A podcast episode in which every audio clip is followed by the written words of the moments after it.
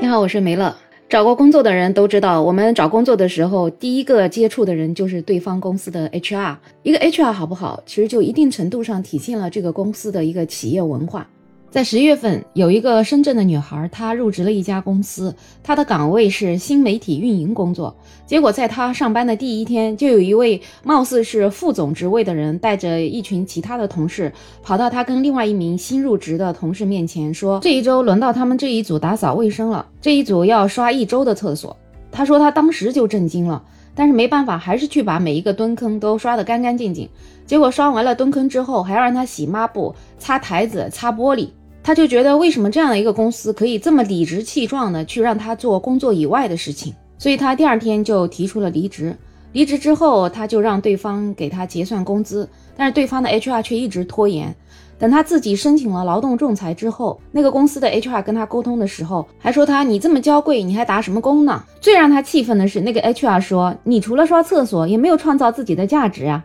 这个女孩就很气愤，也很不解。大家都是大学生，都怀有一个梦想。对工作有一份期待，这也是很正常的。而且他入职的本身就是新媒体运营，为什么拒绝打扫厕所这件事情还要被人攻击呢？他是真的没法理解。不知道你在上班的时候需要为公司打扫厕所吗？底下有一个网友说，他以前上班的一个地方，老板也是让他们每天都要打扫卫生、拖地、擦桌子、倒烟灰缸、倒垃圾、打扫厕所，女生洗女生的厕所，男生洗男生的厕所。他现在看了这个女孩的反应，才知道原来这都是工作外的事情。可是自己却无知的干了那么多年，还以为是分内的事儿，真是傻到家了。所以网络还是挺好的，让很多人知道了有些工作不是自己分内的事情，同时也能知道有一些 HR 是多么的无理。现在 HR 的水平，我没想到真的是这么低呀！这两天在杭州又发生了一件事儿，有一位刘女士，她之前是一直做 HR 工作的，他是在今年的六月份离开了前一家公司，目前就处于一个待业的状态。在前面的公司，他已经做到人力资源总监的位置，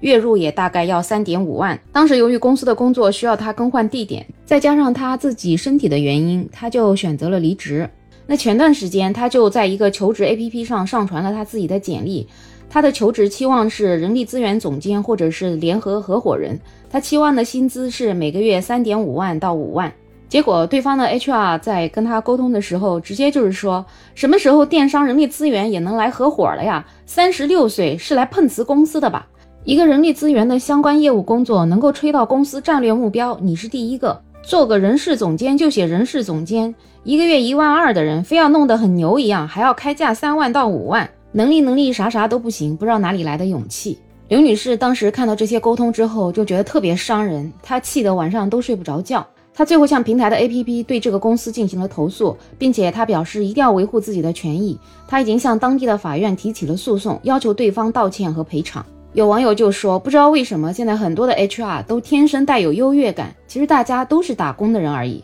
也有人建议这位刘女士，干嘛要低声下气的去当员工，自己当老板就可以了，自己招人。招一些三十六岁以上的好的未婚未育的女孩，气死这些人！是啊，在这个 HR 的眼里面，年龄过了三十五岁了，最好就是不要出来找工作了，或者找工作你就不能挑挑拣拣了。其实很多公司可能对 HR 这个工作有一定的误解，他觉得他就是一个文职岗位，好像随便来一个人就觉得，哎，你去做这份工作吧，然后就把他安排了去做了，然后去做这份工作的人以为，哦，我就是招一个人。也没有接受过任何对工作岗位职责要求的培训，就直接上岗了。上岗后就开始慢慢了解这个行业，然后就学得了一知半解的知识，就完全以自己的认知在那里跟求职者沟通，所以很多时候就给应聘者就造成了这种非常非常不专业的印象。其实对整个公司的形象也是一种负面的影响，而且有一些小的公司，这样的 HR 做完之后，他还能升职呢，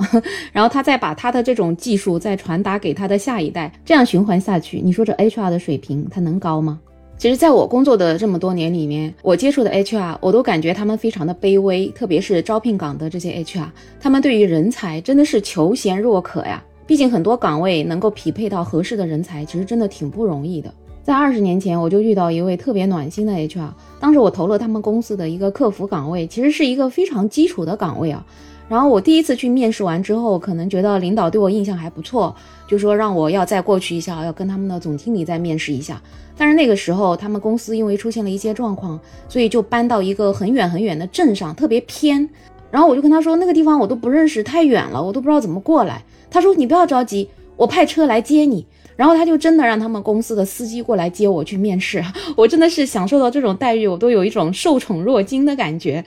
因为真的就是一个非常非常普通的客服岗位，他就这样子对我，就让我觉得很暖心，也让我觉得很受尊重。后来我就跟他们总经理也面试了。其实当时因为一些原因，他们在一个偏僻的仓库里面租借了几间小办公室在办公。其实整个的办公的环境是很一般、很差的，而且坐班车上班要整整坐一个多小时，每天其实有挺长的时间是耗在路上的。因为我当时还在另一家公司上班，那个办公环境真的是特别特别的舒服啊，整个很超现代化的那种办公环境，而且坐班车到家里也只要二十分钟。但是我还是选择了过去，因为我觉得有这样的 HR 这么暖心，然后公司的领导啊，包括总经理啊，沟通起来的那种感觉，都让我感觉这是一家比较有文化的企业，所以我就入职了。入职之后，果然发现啊，同事之间的关系这么的融洽，整个公司也没有那种上级下级的非常严格的等级之分，公司的活动也特别特别的多。我当时甚至有一阵子，我觉得我要在这个公司干一辈子。后来虽然我没有在他那里干一辈子，但是我也在里面整整做了十七年。所以说，一个公司的 HR，特别是招聘岗位的人，是整个公司的门面，它其实是很重要的。不是说随便来一个人上去做就可以了，他首先要有一定的沟通的能力，有一定的共情的能力，对于求职市场的行情也要有一定的了解，这样子你才能招到跟你的工作岗位匹配的人才。虽然说现在就业的市场不是很好，失业率挺高，就业率挺低，但也不代表你用这样的态度就能招到一个合适的人才。你用这样的态度，最后招过来的只能是给你刷厕所的人，真正的人才你是留不住的。而且不要忘了，现在的零零后、九五后，他们正在改变职场这种腐朽的作风。所以各位老板、各位 HR 要向前看了。好了，本期话题就聊这么多，有任何看法可以在评论区留言，也欢迎订阅、点赞、收藏我的专辑。没有想法。如果想加入听友群，也可以在那个绿色有朋友圈的软件上加我。没有想法的拼音加上二零二零，我是梅乐，我们下期再见。